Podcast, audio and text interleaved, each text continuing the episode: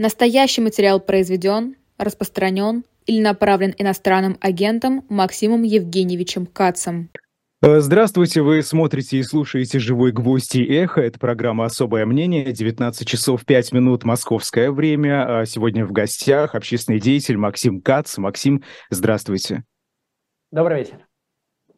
А, прежде чем мы перейдем к разговору, по традиции прорекламирую, а, на shop.diletant.media продается замечательная книга Черчилля, а, книга Саврола или «Революция в Лаурании». Я надеюсь, я правильно расставил ударение, прошу прощения. События романа разворачиваются в вымышленной стране, кто не знает. В этой стране единолично правит жестокий тиран, ух, что-то знакомое, против которого восстает главный герой книги, убежденный демократ и сторонник реформ. Сбунтовавшийся народ свергает этого тирана, он погибает э, на ступенях, ступенях собственного дворца. Однако победа свободы и демократии омрачена происками тайного анархистского общества, члены которого являются сторонниками насилия. Ну и, собственно, эм, в образе главного героя романа Черчилля он показал самого себя, и это крайне интересное произведение. И пока оно есть в наличии, э, призываю вас переходить на shop.diletant.media и э, заказывать. Эм, книги доставляются куда угодно, и даже в Украину, насколько мне известно. А, Максим, а, ну, наверное, начнем с самого актуального и достаточно печального. А, российские ракеты вновь обрушились на объекты э, энергетики на юге и востоке Украины, спровоцировали аварийное отключение света по всей стране. Региональные власти сообщают о разрушенных объектах инфраструктуры, призывают граждан запасаться водой. Но эта история такая уже знакомая за последние недели для украинцев. И Сегодняшняя атака называется некоторыми одной из самых мощных и даже самой мощной а, за все время. Вот скажите, а, чем, а, чего этим хотят добиться российские военные, российские власти, которые, кстати, удары по энергетической инфраструктуре день ото дня подтверждают? Да, что тут скажешь? Э, никаких военных целей у этого дела нету. Э, военные цели э, в уничтожении э, инфраструктуры такого рода могут быть, если страна активно занимается производством военных, военного оборудования или там снарядов или, или техники. Тогда такого рода атаки могут быть с точки зрения военной стратегии оправданы, потому что ты как-то бьешь по электроинфраструктуре, и заводы меньше производят танков, условно говоря. Э, с военной точки зрения, опять я не говорю там с какой-то легальной, там юридической, какой-то э, моральной, ну хотя бы с военной. В ситуации, когда Украина практически не производит вооружение сама, а все его получает э, от западных союзников, никакого влияния на ход военных действий это дело не имеет. Ну, говорили о каких-то там историях, что железная дорога там хуже начнет работать, труднее, труднее все будет доставлять на фронт, но там хватает атомных электростанций и а, других а, объектов, которые вырабатывают энергию, для того, чтобы сохранить работоспособность железных дорог, уж как минимум для этих целей, кроме того, есть тепловоз. То есть э, добиться того, чтобы... Э, ну, то есть это, это все никак не влияет на положение дел на фронте. Единственное, зачем это делают, это чтобы а, показать хоть что-то с их точки зрения, с путинской точки зрения, путинской успешное с точки зрения путинской власти, это, это хотя бы по, по их позиции, это добивается каких-то целей. То есть они поставили цель попасть в электростанцию и попали.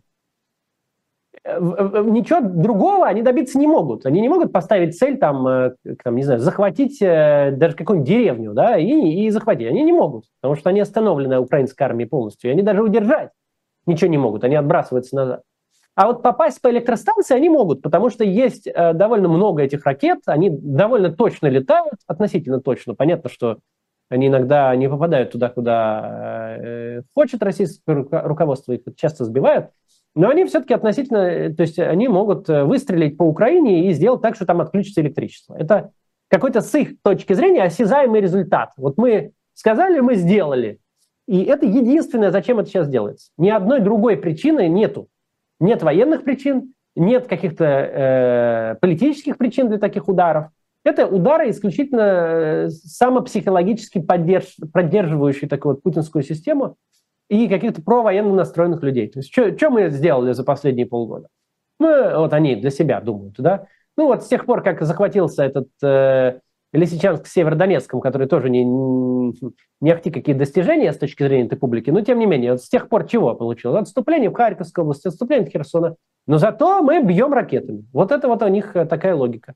И как мы видим по некоторым Z-чатам, это даже кое с кем и работает. То есть есть люди, которые действительно, эгегей, там, ура, мы попали в электростанцию, и они теперь сидят без света. И вот эти вот э, репортажи, абсолютно шокирующие репортажи на федеральных телеканалах, когда они там ну, чуть ли не смеются над тем, что людям холодно, что они вынуждены в больнице операцию проводить при свечах. Вот чуть ли не смеются реально. А, это просто вот э, единственное, что сейчас э, путинская вот эта вот э, власть может предложить каким-то своим сторонникам. Ну, это ужасно, но это так.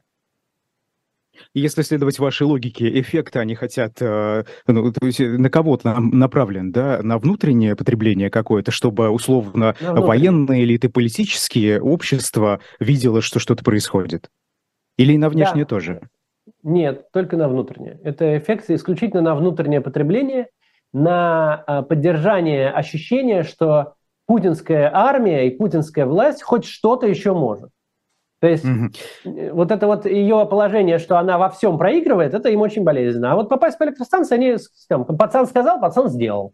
Вот это вот их логика. А, а, Дмитрий Медведев э, тут назвал несколько законных военных целей по его мнению, и вот, собственно, он Ой, говорит, слушайте, что да, это... Да ну, да ну его нахрен, да, да какой Медведев, да ты, фу, давайте что-нибудь другое обсудим. Ну, давайте, хорошо.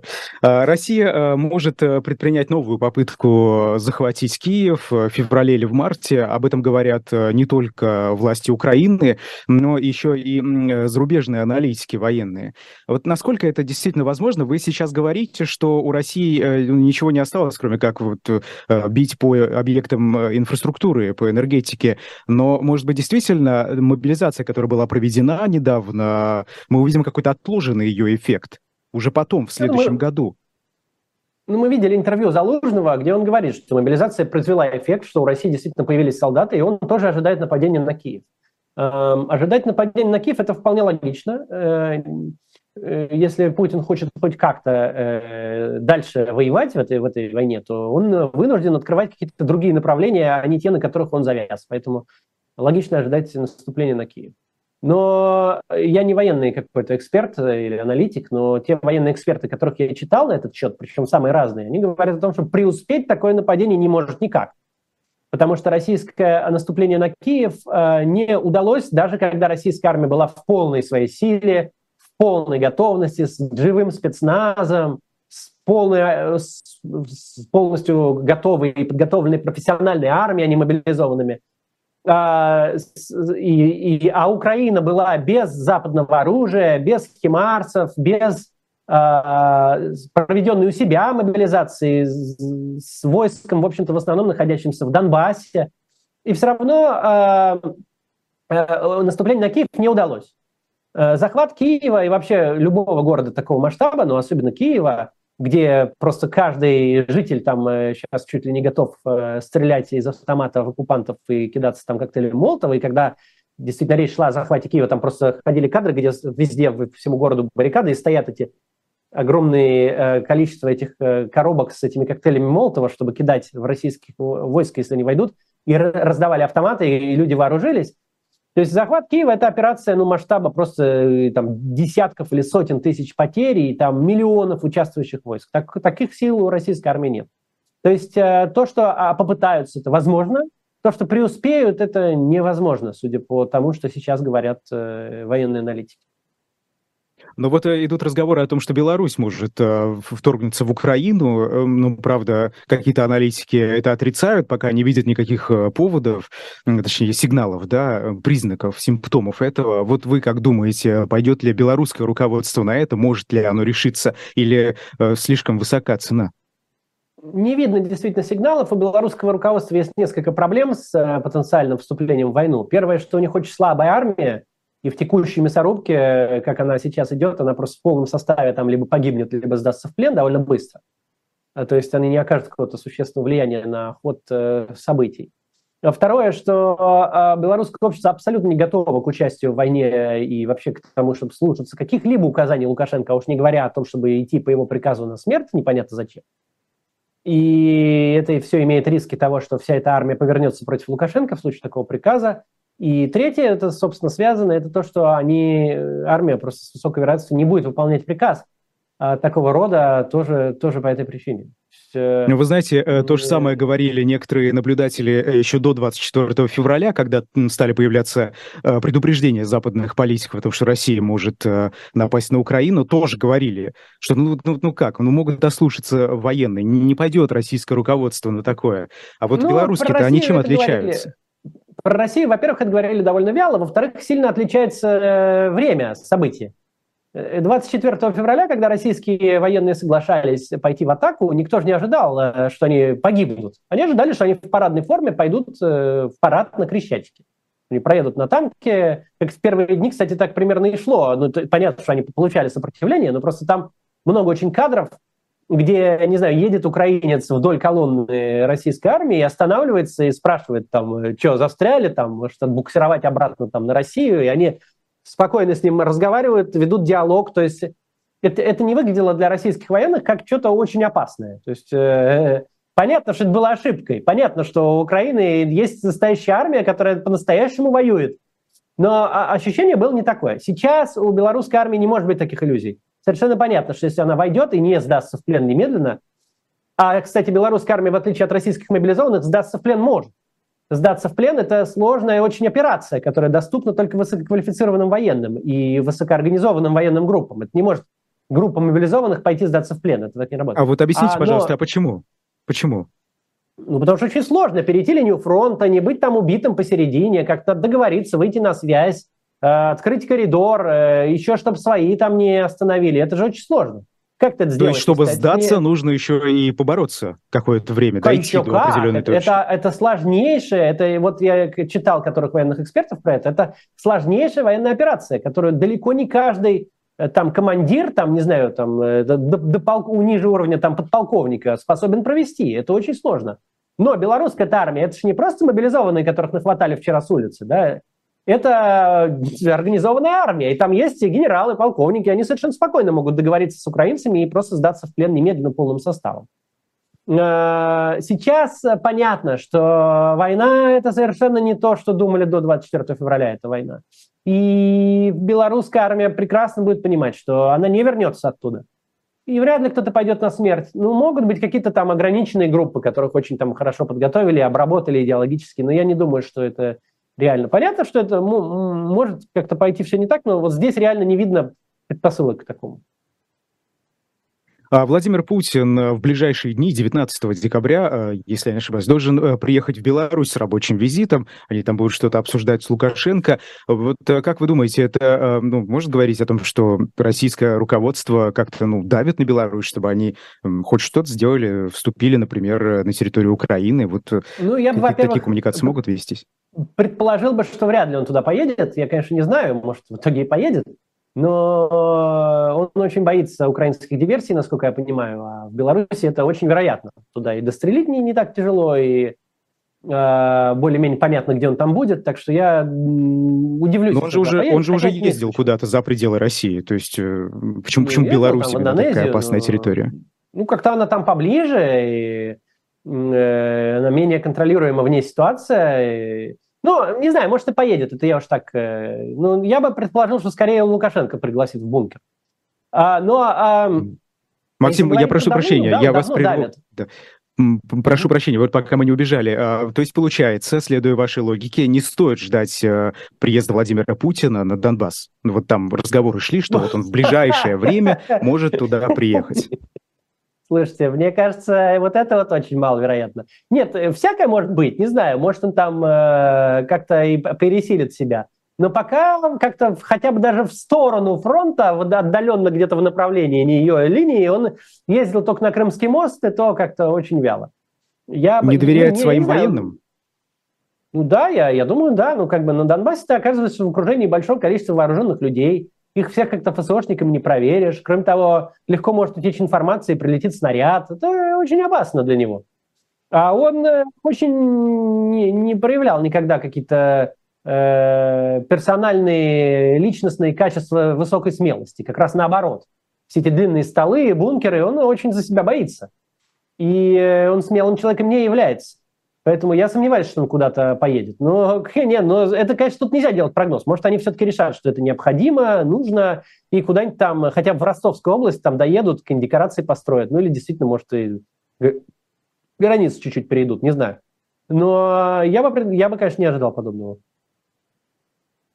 Э, хорошо. Э, вторая волна мобилизации, о которой уже очень давно э, говорят, и тут э, э, некоторые СМИ сообщают, что якобы она скрытая ведется сейчас э, вместе с этим срочным призывом, да, который еще не завершился. Вот если учитывать фронтовые новости, да и не только фронтовые, в целом, общественно-политическую какую-то ситуацию, настроение в обществе, да, мы получаем от э, социологов эти самые замеры, видим, что э, число сторонников э, мирного, э, мирных переговоров растет среди среди россиян. Учитывая все это, возможно ли вторая волна мобилизации в ближайшее время? Как вы думаете? Конечно, возможно. Россияне воевать не хотят, это видно по всему. Всех, кто хотел воевать, и всех, кто готов был прийти в военкомат для уточнения данных, уже загребли. Поэтому следующие э, этапы мобилизации, они будут все, э, конечно, жестче, чем те, которые уже прошли. То есть, да, будут хватать, будут синхронизировать базы, уже так просто верхний Ларс не перейдешь, и все вот это вот такое. А, но а, как бы чем это закончится, ситуация в России сейчас контролируется Путиным и его э, людьми. Поэтому как бы вполне вероятно, что все-таки кого-то они нахватают на фронт отправят. Потому что ну, люди довольно плохо умеют сопротивляться государству. Если уж их схватили, они поедут. Поэтому вероятность второй волны довольно высока. Э, непонятно, как быстро там э, перемелится фронтом та волна, которая уже есть. Э, насколько быстро, вот говорили 150 тысяч уже там, а 150 еще нет, но э, как бы в любом случае там к весне это очевидно уже все как-то нужны будут новые люди. А их э, ну, можно будет да, ловить с помощью мобилизации. Я думаю, что это будут делать. А, сроки. Тем более, что никто, кстати, не отменял. Про, про сроки спрашивают. И, ну, я не знаю, ну, тут ну, нельзя сказать. Ну, э, это для чего спрашивать? Если вы думаете уехать или не уехать, то, конечно, уехать, если есть возможность. А если вы думаете, а, ну, если вы там потенциально подлежите мобилизации, да, то есть понятно, что все мужчины в возрасте от 18 до 60 лет, они под риском, э, под риском мобилизации. Но если вы нет возможности уехать, думайте, как прятаться, как избегать. Э, ну, конечно, это рискованно и опасно. Mm-hmm. Э, поговорим про Евросоюз, который сегодня согласовал девятый пакет санкций против России. Спустя э, несколько дней, несколько попыток они не могли это сделать. И по словам премьер-министра Польши, ограничения затронут почти 200 человек, то есть это речь идет о персональных санкциях. И кроме всего прочего, э, также они коснутся продукции двойного назначения. Тут же появилась информация, что четыре российских федеральных телеканала попали под новые европейские санкции. Первый канал Россия-1, ну и так далее. Угу. Удивительно, что вот до сих пор да, этого не да. было. Да, Удивительно, почему? Спокойно вещали. Не, не знаю, э, забыли, наверное. А может быть, э, ну, не знаю, там, принципы свободы слова, хотя в вопросах государственной пропаганды, конечно, ограничения ее, это надо как-то их пересматривать. Государственную пропаганду нельзя давать вещать свободно. Ну, как-то давали раньше. Э, вот. Ну, это, вы знаете, ситуация похожа на, те, на то, что происходит вокруг телеканала «Дождь», э, когда э, изъяли эту самую Похоже. лицензию на вещание. Нет, я имею в виду в Латвии э, все равно печатались и в те дни, и после изъятия этой лицензии на вещание газеты типа «Комсомольской правды» и так далее. Вот я про это. Что все равно да, там остаются да. российские прокремлевские СМИ, на которые почему-то не обращают внимания. Вот, видимо, просто ну, пропускают или... Так это был политический же вопрос. То есть э, сейчас э, дискуссия в Европе не идет вокруг того, надо ли ограничивать э, российские государственные медиа. Такой дискуссии нет. Все вроде как согласны с тем, что надо, но вроде как никто и особо не толкает в этом направлении, потому что все решили, что это какой-то пройденный этап, вещают и ладно. Хотя, конечно, зря, потому что огромное количество русскоязычных людей в Европе включает телевизор, и дождь теперь там не может, они увидеть не могут, а российские телеканалы могут по-прежнему. Э, сейчас там изъяли лицензию, но я думаю, они продолжат каким-то образом вещать, а Rush Today много где еще разрешен, то есть найдут они способ. Вот. Э, дискуссия перешла в обсуждение э, что э, в принципе хороших русских нет. Вот это вот такое вот, ну, она, она в общем-то, навязана в значительной степени украинской аудитории. А, вот, и поэтому, конечно, обсуждаются в основном оппозиционные медиа. Вот нужно ли закрыть, запретить оппозиционные медиа, мешать им вещать, там, не давать им визы или вообще отправить их назад в Россию. Вот это обсуждается, и это вот э, то, на чем политики могут сделать какие-то политические очки. Вот какой-нибудь Латвии. Да, вот они твердо выступили против там русских, и вот они получили. Но если они там закрыли комсомольскую правду, это не дает им никаких очков, потому что люди воспринимают это как и так их работу, да. И то, что они не сделали свою работу, в принципе, тоже пофиг всем. То есть это не находится политически, это не важно. А вот политически выступить против русских, которые выступают против войны, это там совсем другое дело. Поэтому, ну это, да. Ну и тем более эти, эти русские, эти россияне находятся близко, да, и ну, как бы в, да, да, это тоже, да. доступности. Поку, То есть, нам, намного проще, легко. да. Да, да, да, конечно, самые такие удобные санкции, самые политические приятные, это там, исключить из университета Таллина э, студентов, у которых русский паспорт. Это самое приятное, потому что ты студент тебе ничем не может ответить, он не может защищать свои права, он не может тебе как-то там, э, ну, возмутиться, у него нет политического представительства. Э, кроме того, он прямо у тебя здесь рядом, то есть ты прямо вот показываешь, вот я его, русского, вот взял и выгнал. То есть это то, что позволяет играть на вот этих вот э, чувствах, которые сейчас есть в некоторых странах. И да. А если ты там прекратил вещание канала «Россия», то это, в общем-то, это, с этим не сфотографируешься для предвыборной газеты. Поэтому тут, конечно, по-другому отношение. Ну, а что касается, вот раз мы уж э, заговорили про дождь, э, скажите, вот изъятие лицензии на вещание без суда, вообще вы как к этому относитесь? Э, ведь как это решение принимают чиновники, люди, которые не избраны, это... они назначены. Это государственная цензура независимых медиа. То есть о чем тут говорить? Конечно, это государственная цензура. Еще и за три дня, так вот раз и все, то есть без разбирательства, без возможности там что-то э, какому-то нейтральному человеку это все представить то есть судье. Э, это типичная, обычная государственная цензура. Ну, они, в принципе, не отрицают в Латвии, что у них государственная цензура э, есть. Это бывает. Ну, как бы некоторые развитые европейские страны устраивают у себя государственную цензуру. Есть такое.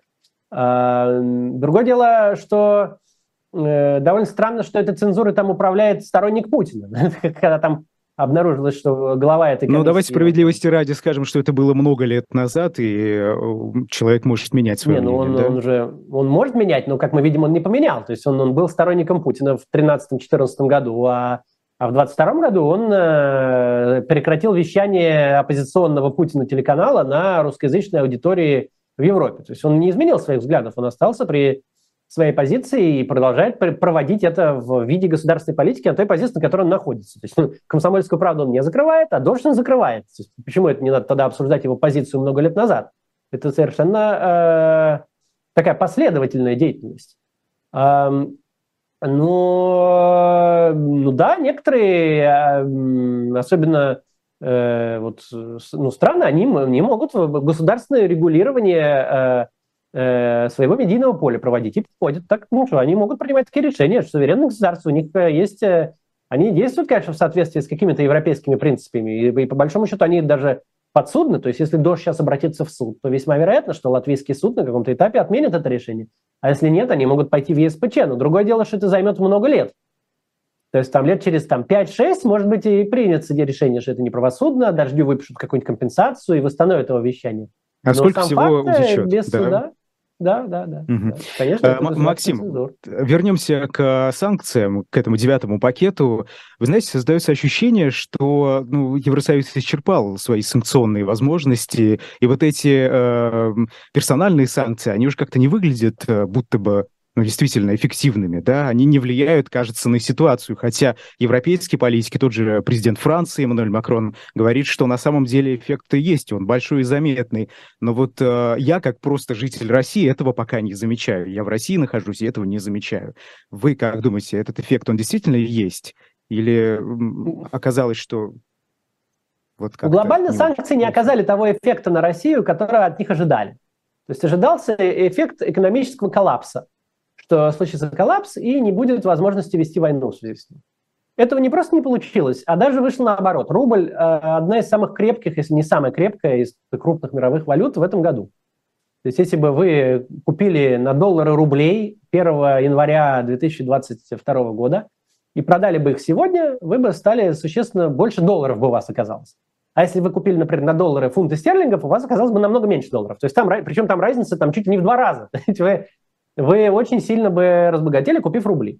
Это какой-то странный эффект. Я думаю, что тут все согласятся, что это какой-то странный эффект от санкций. Когда ты напол... Почему так получается? Потому что страна наполнилась валютой валюту в страну грузят по-прежнему эшелонами, а ее тратить препятствуют и выводить. Да? То есть вот э, европейские банки там э, и вообще банки по всему миру вводят какие-то драконовские ограничения на вывод, э, на, на платежи из России, причем за что угодно, на вывод денег для людей, даже никак не связанных с российской властью, денег из России. То есть сейчас фиг отправишь деньги из России а, на, в Европу, например, в европейский, на свой европейский счет банки, не принимают. Ну, это там гражданские вещи, это какие-то мелочи, но вообще то есть поток денег внутрь, он э, не остановился и практически даже не сократился. А поток денег наружу сократился сильно. Из-за этого в России очень много валюты. Россия совершенно спокойно закупает всякие там эти микропроцессоры и что там э, пытались налагать санкции через третьи страны. И э, по большому счету эффект, конечно, от санкций есть. Понятно, что экономического роста ожидать не следует в какое-то близкое будущее. Да, понятно, что но он долгосрочный. Он не, э, не краткосрочный, а краткосрочный денег на войну даже стало больше. То есть долларов стало много, можно отличненько покупать у Ирана дроны, отправлять им доллары, можно как бы ни в чем себе не отказывать, э, купировать всякие экономические эффекты. И это все как странновато. Персональные санкции, конечно, имеют эффект. Понятно, что санкционирование путинского, ну, наложение санкций на путинские элиты – это сильный удар по ним, потому что они раньше воровали в России, жили на Западе, теперь они не могут. Э, это довольно существенно для них. Но это все отличненько компенсируется всякими, например, запретами на э, выдачу видов на жительство или на выдачу виз для россиян, которые приводят к тому, что, например, утечка мозгов из России прекращается. То есть если в начале года она была прямо очень сильна, и в Европу перетекло очень много, то сейчас, ну, понятно, что уехали в Грузию, в Казахстан, в Сербию. Вот сейчас Сербия говорит, что будет и гражданство давать легче. Но там э, в Латвию, Эстонию, там, Литву, Польшу, в Германию, во Францию – Э, утечка мозгов прекратилась. То есть если раньше собирались и переезжали целыми компаниями большими и прекращали платить налоги в России, и это сильная была большая проблема. На каком-то этапе министерство э, российское профильное, которое отвечает за инф, ну, информацию, ну, не информационную политику, а я забыл, как он называется, Министерство информации, что ли, информационной политики, беспокоилось, что 100% российских айтишников уедет было такое, было такое беспокойство. Цифрового развития вы имеете в виду, наверное, да? Цифрового развития, да. Угу. Я, я, вот, вот. И, а, но сейчас этот процесс, ну, по большому счету, он остался, потому что некоторые уезжают все равно, потому что боятся мобилизации. Но люди там менее оппозиционно настроенные, нейтрально настроенные, которые искали экономической иммиграции в развитые страны, им это сильно затруднилось, они остаются в России. То есть это компенсирует те эффекты, которые были положительные от санкций. Здесь есть негативный эффект. По большому счету это пока не приводит к какому-то существенному усложнению для Путина ведения войны с экономической точки зрения. Это объективный факт. Это какая-то ошибка Евросоюза? Они куда-то не туда свернули, когда вводили эти антироссийские санкции? Или они сделали все, что могли? И делали правильно, кажется, но просто нету... вот такой эффект? Там нету какой-то организованной рациональной политики на этот счет. Потому что ну, у них, во-первых, очень много мнений. Там есть Венгрия, которая не дает санкции накладывать на нефть. Там есть э, Э, там разные страны с разными позициями. Там есть большое давление там, от Украины, которая вот, э, просит просто русских как-то вот, э, ограничивать в принципе. Там есть э, очень разные, разнонаправленные мнения, там у кого-то выборы там, в странах Балтии, у кого-то там еще чего. И э, из-за этого нету ясной, заранее продуманной, координированной с центра стратегии по наложению санкций, которые при, приводили бы к желаемому эффекту. То есть там есть разрозненные действия, которые какие-то приносят ну, положительные эффекты дают, а какие-то дают отрицательный эффект, и вместе получается то на то, и очень медленное какое-то влияние на, на ситуацию происходит. А сейчас какие-то инструменты давления э, более эффективные остались у Евросоюза, как вы думаете? Ну, можно, ну да, то есть если они начнут, например, активнее накладывать санкции на тех, кто непосредственно управляет Россией, да? Не настолько на... А что, а что это изменит? Ну, как ну, это, это повлияет на ситуацию? Ну, эти люди, они очень ценят свою возможность ездить в Европу, за границу. Они могут... Э, кто-то из них, например, если будет понятно, что это происходит постепенно, кто-то из них может прекратить там работать. Кто-то из них может э, ну, потерять какое-то, не знаю, качество своей жизни и уровень, и расстроиться, не знаю, забухать. Еще что-нибудь такое с ним может произойти, если у него жизненный план как-то испортится. Кому-то жена может начать рассказывать, ты бросай это дело, поехали уже, отсюда пора валить. А, это, то есть это эффект на внутриэлитные настроения, да, это первое. Вот мы об этом обязательно поговорим. Угу. Да, второе, можно начать э, как-то более скоординированную стратегию по утечке из России мозгов устраивать. Э, потому что Евросоюз совершенно в состоянии э, забрать из России чуть ли не весь класс каких-то производящих добавленную стоимость людей. То есть чуть ли не все готовы уехать, если будут понятные какие-то условия такого отъезда. При этом они, да, они помогут, и будет экономический рост в странах Евросоюза, куда они приедут, как мы видели, в Грузии и Армении случился огромный экономический рост, когда туда приехали российские айтишники. Есть еще очень много кого, кто может уехать. Могут переехать целые организации. То есть какая-то стратегия на выкачивание из России мозгов и денег, она могла бы тоже очень большой эффект э, произвести. Вот две, две этих стратегии, на мой взгляд, могли бы, то есть санкции на... Ну и, конечно, лишение Путина денег. То есть прекращение э, импорта из России того, за что платят валютой. Ну, в первую очередь, это нефть и газ. Но насколько это возможно? Понятно, что европейские страны могут навредить себе больше, если так сделать. Но как-то ускорить это, это дело. Может быть, от каких-то вещей отказываться. Э, то есть прекратить приток валюты к Путину, как-то устроить отток этой валюты от Путина, отток мозгов, отток людей, которые создают добавленную стоимость, и санкции на путинские элиты. Но, как мы видим, э, во-первых, э, Евросоюз уже установил э, ценовой потолок на российское сырье. Ну вот, например, Financial Он Times... Очень высокий. Высокий. Он очень высокий. 60 долларов. 60 долларов за баррель не составит Россия очень комфортно себя чувствует, путинский режим при 60 долларах. Там Вы думаете, Россия будет 40, продавать по 60? Я думаю, что будет. Все, что выше 40 для России очень в порядке. Это позволяет создавать резервы, накапливать резервы. Россия накапливает резервы ну, сейчас, сейчас не, не очень, сейчас э, дефицитный бюджет ожидается. Но, в принципе, все, что выше 40, это очень комфортно. 60 это очень комфортно для России. Понятно, что это ну, чуть, чуть ниже, чем 70, да, пока это рыночная цена сейчас там, или сколько она там сейчас, 75. Это чуть ниже. Это, это ну, позволит как-то, может быть, снизить эту цену, но глобально это не, не, это не какой-то эффект коллапса будет. Ну, чуть-чуть, что-то там немножко будет меньше. Ну и последний вопрос по этой теме. Э, вы, вы говорите, что страны Евросоюза могут таким образом просто навредить больше себе, и мы видим, что экономический, энергетический кризис сейчас действительно свирепствует. Да? Э, тут уже власти э, достаточно богатых, влиятельных стран Евросоюза, типа Германии, предупреждают своих жителей о вероятном отключении электричества. Говорит, вы, вот вы поймете, насколько плоха жизнь без этого электричества. Призывают экономить. Что ну, это такое? Чего нам ждать? Что-то. Во-первых, такого я что-то не слышал, что власти Германии предупреждали об отключениях электричества. А, во-вторых, э, ну, тут э, общество Германии, может быть, не знаю, как-то изменит свое отношение к атомной энергии, потому что они закрыли свои атомные электростанции, и теперь у них э, больше зависимость. Но даже не в этом дело, я не знаю, это, конечно, понятно, что это не связано. Мне кажется, что настроение общества многих европейских стран, они глобально такие, что они готовы терпеть какие-то, э, какие-то там, э, некоторое падение уровня жизни или удорожание жизни небольшое, для того, чтобы помогать Украине и для того, чтобы остановить Путина. То есть, по большому счету, как-то здесь в сотрудничестве со своими э, гражданами европейские правительства могут пройти, пройти это дело.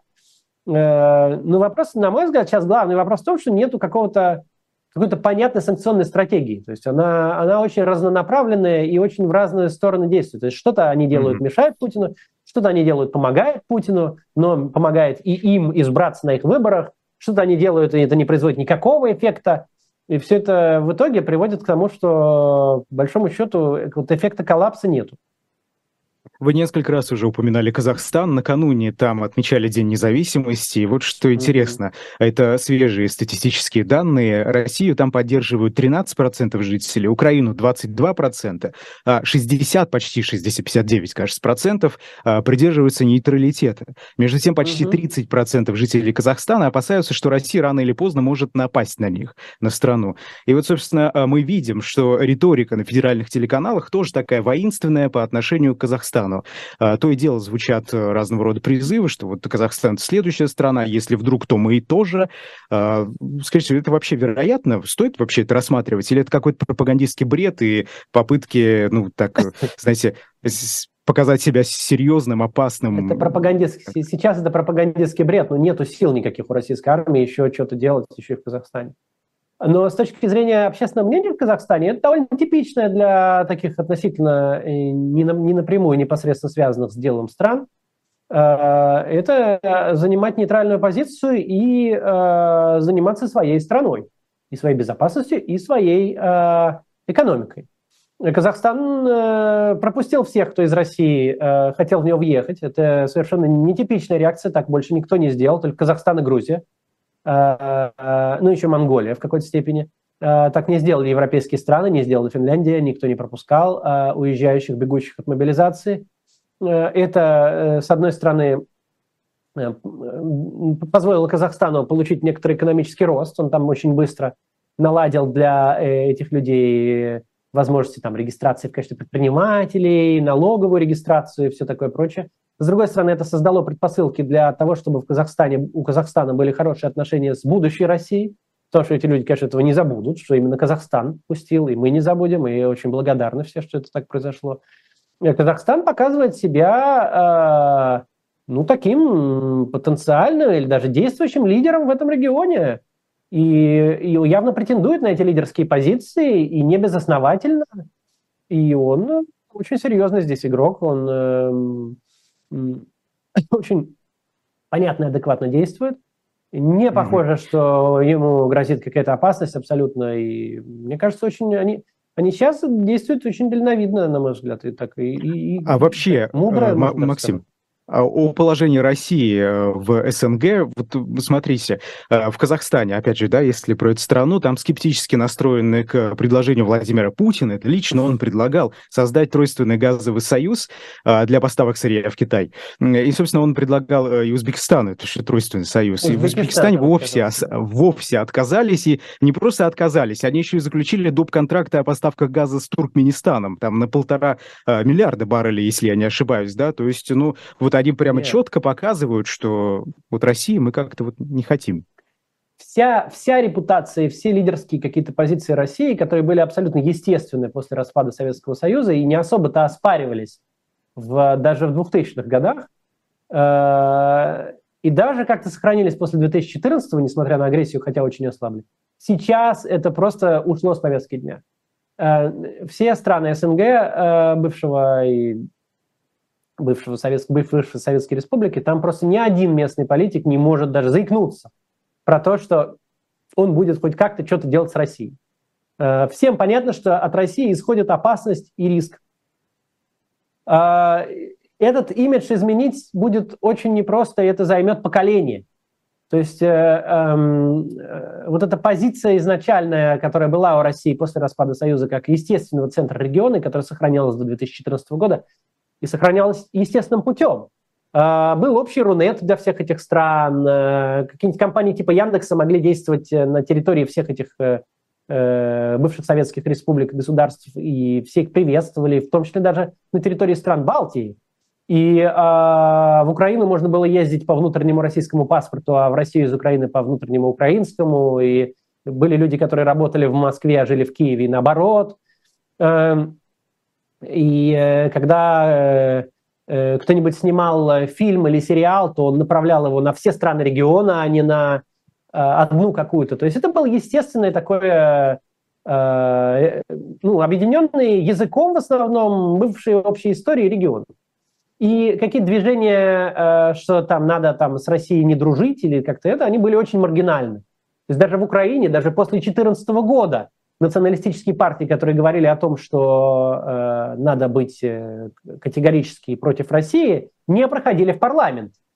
Они набирали очень мало голосов. То есть да, даже там, даже после аннексии Крыма, даже после войны на Донбассе, все равно э, э эта позиция не имела э, веса, существенного веса. Сейчас все изменилось.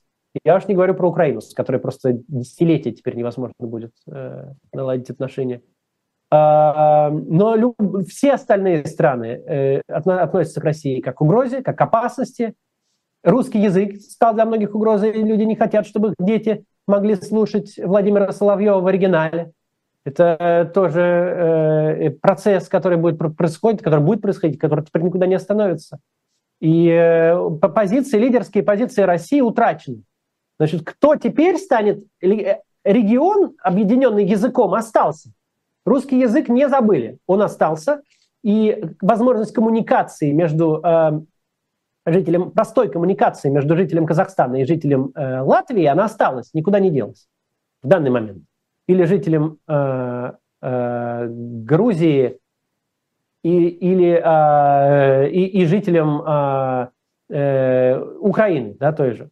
Э, какая страна займет лидерские позиции, сейчас непонятно. Это может стать Казахстан, это может стать Украина, если она захочет, она mm-hmm. может не захотеть. Это может стать Максим. Беларусь, которая тоже имеет хорошие здесь позиции. Но это все в будущем будет э, не, не, Беларусь не Беларусь, с ее режимом сегодня. А, не Нет, нет, Лукашенко, конечно, да, да, после да. изменений. А, Грузия, вы ее коснулись, и вот знаете, что интересно, там ведь действительно сегодня а, молодежь, э, да, большая ее, значительная ее часть не может слушать Владимира Соловьева на русском языке, потому да, что на русском языке не говорит. Да? Но при этом мы видим какие-то странные Э, процессы, происходящие э, в Грузии. Вот, например, э, последний российского писателя Дмитрия Быкова там долго, значит, держали на границе, не пропускали. Ну ладно, зато пропустили. Но есть множество российских оппозиционеров, политиков, активистов, журналистов, которые не попали в Грузию. Почему такое происходит? Почему так Грузия ну, себя ведет, как вы думаете? То что, то, что держали на границе, это многих там держат на границе э, и в основном пропускают. Есть отдельные случаи, что не пропускают. А, мне кажется, что в Грузии есть эм, ощущение угрозы от э, того, что очень много э, россиян туда приехало. Э, и вот это вот комьюнити русскоговорящее, российское, возникшее в Тбилиси, оно стало очень весомым для жизни города. Да? То есть там э, какая-нибудь лекция на русском языке, она собирает людей, как в Москве. Да? Или концерт, если там будет проводиться концерт. То есть, э, и, возможно, это, это вполне логично, что это беспокоит э, Грузию. Но а, мы не видим сейчас каких-то глобальных шагов по этому вопросу. Но есть отдельные случаи, что кого-то не пустили, кого-то потом пустили, сначала не все, потом пустили, это, да, но, а, или продержали на границе, но глобально они, в принципе, всех пускают и всех оформляют, главное. Ты в Грузию можешь приехать и легально там жить. Ты можешь получить там вид на жительство, открыть там счет в банке, получить карточку. Ты, никто тебе там не скажет, что у тебя не тот паспорт. То есть эта страна очень тоже действует мудро. Несмотря на, в общем, она меньше намного Казахстана, для нее количество приехавших э, россиян сейчас очень весомо. Они со, начинают составлять значимую долю населения страны. Но, тем не менее, она все равно продолжает принимать россиян. И эти ну, небольшие инциденты, я не знаю, с чем они связаны. Я не очень разбираюсь во внутренней политике Грузии. Но мне кажется, что глобально они остаются все-таки отдельными инцидентами. Угу. Об э, российской оппозиции, кстати, и о партии «Яблоко», ну, раз уж так вот сошлось. Так. Э, да, дело в том, что недавно у нас, кстати, в эфире был Борис Вишневский, депутат ЗАГС Собрания Санкт-Петербурга, собственно, заместитель председателя «Яблока», и он отказался подписать хартию об объединении, Льва Пономарева хартию, об объединении внутренней оппозиции, то есть которая осталась, которая в России, и внешней российской оппозиции в эмиграции, то бишь. Собственно, он говорит, что политика на удаленке невозможна, и, насколько я понимаю, это позиция э, всех руководителей партии «Яблоко». Вот возможно ли политика на удаленке сегодня? Э, как вы думаете? Ну, при всей критике «Яблока», которая никогда ничего не подписывает и ни с кем никогда не объединяется, и всегда находит какую-нибудь очень принципиальную причину, а, но в этот раз я их понимаю. Потому что объединение с э, уехавшей оппозицией сулит им очень большие риски. И я бы не стал ставить Какие, их под такой риск. О каких рисках? Ну, какие? Ну, ну, а каких? Ну, их могут всех пересажать. Ну, это же совершенно очевидная цель для За объединение. Ну, за, да. Ну, конечно, это же это, это путь к созданию какого-то действительно объединенного э, движения, которое имеет в себе самых разных членов, и, и какие-то ее члены этого объединения движения могут говорить совершенно неприемлемые для российской власти вещи, но они-то находятся за границей. Вот на меня есть уголовное дело. В принципе, мне по большому счету от этого ни тепло, ни холодно. Но я бы не стал предлагать сейчас партии «Яблоко» объединяться со мной, потому что как только они бы там сказали, что мы с Кацем что-нибудь делаем вместе, то сразу понятно, что какие-то отношения ко мне российского государства может перекинуться на них, а они-то там, Поэтому это я их логику очень хорошо понимаю. Единственное, они вот этот вот флер там принципиальности, вот каких-то причин, это стандартная для них история. Я не знаю, зачем они это делают, но сейчас причины совершенно понятны. А что касается политики на удаленке, сейчас мир такой, что это возможно. Э, российская политика ведь сейчас по большому счету отсутствует. Там нет выборов, там ты не можешь бороться за власть, даже если ты внутри. Э, ты по большому счету не можешь выступать с трибуны, даже если ты депутат. Вишневский вряд ли много раз выступал против войны с трибуны. Он, он Нет, выступал, он выступал, войны, выступал с трибуны, да, он сам об этом рассказывал, но там ему отключали микрофон, войны, когда он начинал об этом вначале говорить. это было, но вряд ли сейчас он как-то активно например, протестует против ударов по энергетической инфраструктуре или против военных преступлений, которые совершает Россия. Я знаю, что он против, у меня нет сомнений, что у Вишневского адекватная позиция. Но я прекрасно понимаю, почему он не будет э, сейчас э, говорить что-то, что напрямую нарушает российский закон, потому что просто его могут посадить, а он в России. А, поэтому тут э, какое тут объединение с теми, кто уехал? Но а, так как никакой, в принципе, политики нет, даже если ты куда-то избран сейчас. То есть если раньше какие-то были, могли быть, открытые письма, там, митинги, еще что-то, сейчас этого всего нет, выступления с трибуны, а, то по большому счету ничем не отличается твоя деятельность э, в качестве находящегося в России или нет. Ты ведешь медийную деятельность, ты убеждаешь людей. Ты их убеждаешь. Вот я выступаю, убеждаю. Меня смотрят из России, сейчас у меня 48% зрителей из России, за последние три месяца хоть раз на мой канал зашло около 6,5 миллионов человек из России, хоть раз, э, уникальных зрителей. А, я им что-то говорю, они меня слушают, а, и это ничем не отличается от того, что делает тоже яблоко, ну, кроме количества, к ним поменьше людей заходят. Но они тоже говорят и убеждают. По большому счету в этом сейчас единственная роль российского политика – убеждать россиян, что надо это прекращать, надо прекращать это поддерживать. Это все нам не нужно. А это не важно, откуда ты делаешь. Конечно, когда дойдет до дела, когда придет время э, в выборах участвовать, тут, конечно, ты не сможешь из-за границы ничего. Но сейчас этого нет. Ну, понятно, особые условия, так это назовем мягко. А, но, знаете, в, в то же время Яблоко э, судится с властями. Вот а, они, как вы говорите, как Борис Вишневский сейчас а, выступает против боевых действий в Украине. Но они пишут а, требование, письмо Владимиру да. Путину, чтобы он указ об окончании мобилизации издал, чтобы они, а, значит, да. могли использовать слово «война» только по отношению к происходящему. Да. Это, по-моему, только карельское яблоко со Слабунова. Но неважно. Ну, неважно. Яблоко, да, этим занимается. Вот Кстати, скажите... вы, вы ее, может быть, тоже в эфир стоит приглашать, я не знаю, а она тоже депутат. Может быть, стоит да. да. Это в большей степени полезная или, или все же бесполезная работа в сегодняшних условиях? Э, вообще, что это такое? Популизм какой-то? Попытки хоть что-то сделать? Это полезная, хорошая работа. Полезная, хорошая, нужная работа. То есть написание запросов, придумывание, как их так написать, чтобы не нарушить никакой закон, но при этом иметь какое-то политическое влияние. Это полезная, хорошая, нужная работа. Ну, о каком политическом влиянии, Максим, идет речь? Ну, вы что, ну, Владимиру Путину можно написать письмо, но я э, вряд ли, э, знаете, я, я не думаю, что это станет каким-то когда вы фактом депутат, при принятии решений. Э, когда вы депутат, даже муниципальный, я уже не говорю про регионального, как вот Вишневский, Слобунов и Шлосберг, э, то... Э, а, Шлосберг сейчас нет, ну, неважно, он председатель Псковского яблока. А, когда вы депутат, то то, что вы делаете, создает медийный повод. Вот там Слобунова и Вишневский написали Э, о, том, что надо завершить мобилизацию. И начинает обсуждаться, почему она не завершена, какой будет ответ, а как они там будут вертеться.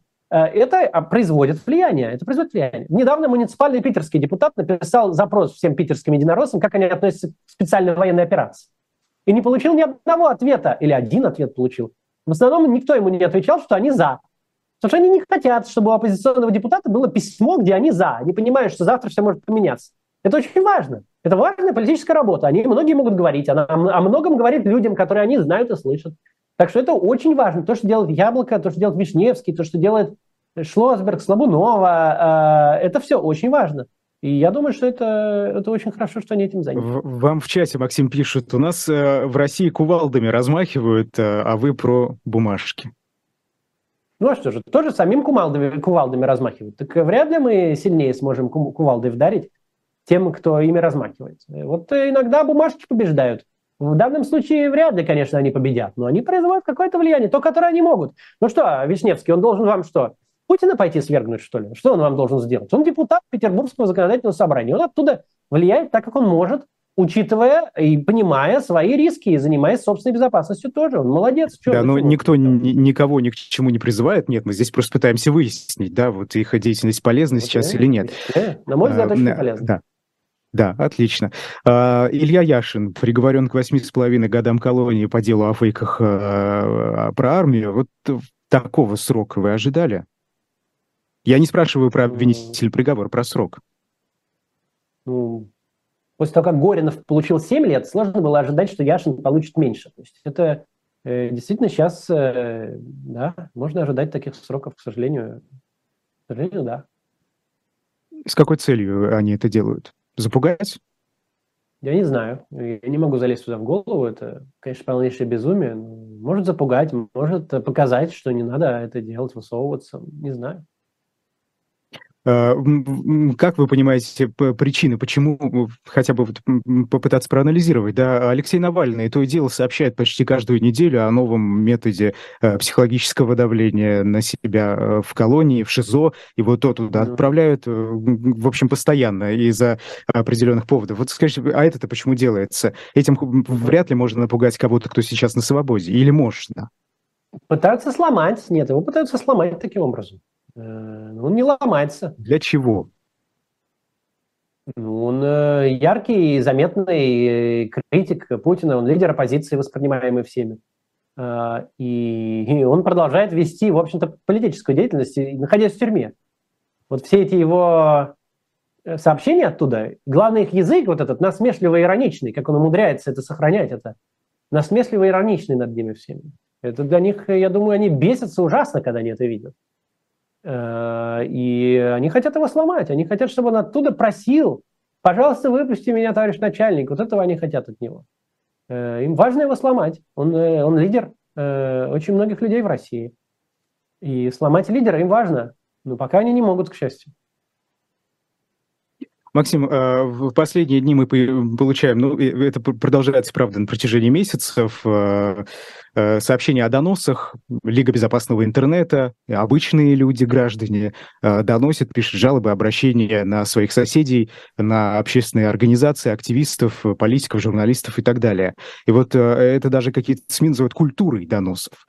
Почему такое происходит? И э, свойственно ли доносительство российскому народу? Вот как вы думаете? Нет, не свой. Я, не, во-первых, не свойственно. Вот этот вот миф, вот эта вот тема, что а кто же написал миллионы доносов, это же миф. В основном э, влияние доносов на сталинские репрессии было довольно низким. Конечно, люди их писали, но это не, это не было каким-то драйвером, и, и, и это не было так повально, как кажется. А, и сейчас это абсолютно не повально. Сейчас пока все э, доносы, которых публично становятся известны, это организованные доносы специальных структур и людей, которые наняты государством, чтобы писать донос. Чтобы вот просто гражданин взял, написал донос, этого не... сейчас не очень-то видно. То есть я не знаю, может это и есть, но пока каких-то внятных примеров такого рода много мы не видели. Так что я не думаю, что это как-то как свойственно людям. А, вернемся в Евросоюз. Европарламент признал Голодомор 32-33 годов геноцидом украинского народа. А, тут же Комитет по международным отношениям в Сенат США принял резолюцию, которая признает действия России против Украины геноцидом украинского народа. А, вот это что? К чему это приведет? Что это даст? Практическая я польза. знаю, мне сложно, сложно про практические последствия сказать, но это важное заявление, но я не думаю, что про Голодомор вообще есть кого-то какие-то сомнения. Э, просто э, некоторые люди пытаются приводить в качестве контраргумента то, что он был не только в Украине. Но так это вроде никто и не оспаривает. Он был не только в Украине, но ведь в Украине он был. И иначе как геноцидом-то это сложно как-то и назвать. Э, но Поэтому мне не, мне не понимаю, это, это, мне кажется, совершенно бесспорная тема. Непонятно, почему у кого-то вызывает вопрос. А, другое дело, что весь процесс голода, устроенного большевиками, это э, как часть которого был Голодомор, это э, в Украине, это ну, другая тема, и, и, и такого рода геноцид, он был не только в Украине, но, и, но это не, совершенно не отменяет то, что в Украине он был, и то, что можно украинские события так признавать. Я не думаю, что будет иметь какие-то э, последствия немедленные, это просто какая-то моральная позиция. Спасибо огромное. К сожалению, время вышло. Э, меня зовут Айдар Ахмадиев. Это была программа «Особое мнение». В гостях был общественный деятель Максим Кац. Максим, спасибо вам большое. Спасибо. До свидания. До свидания.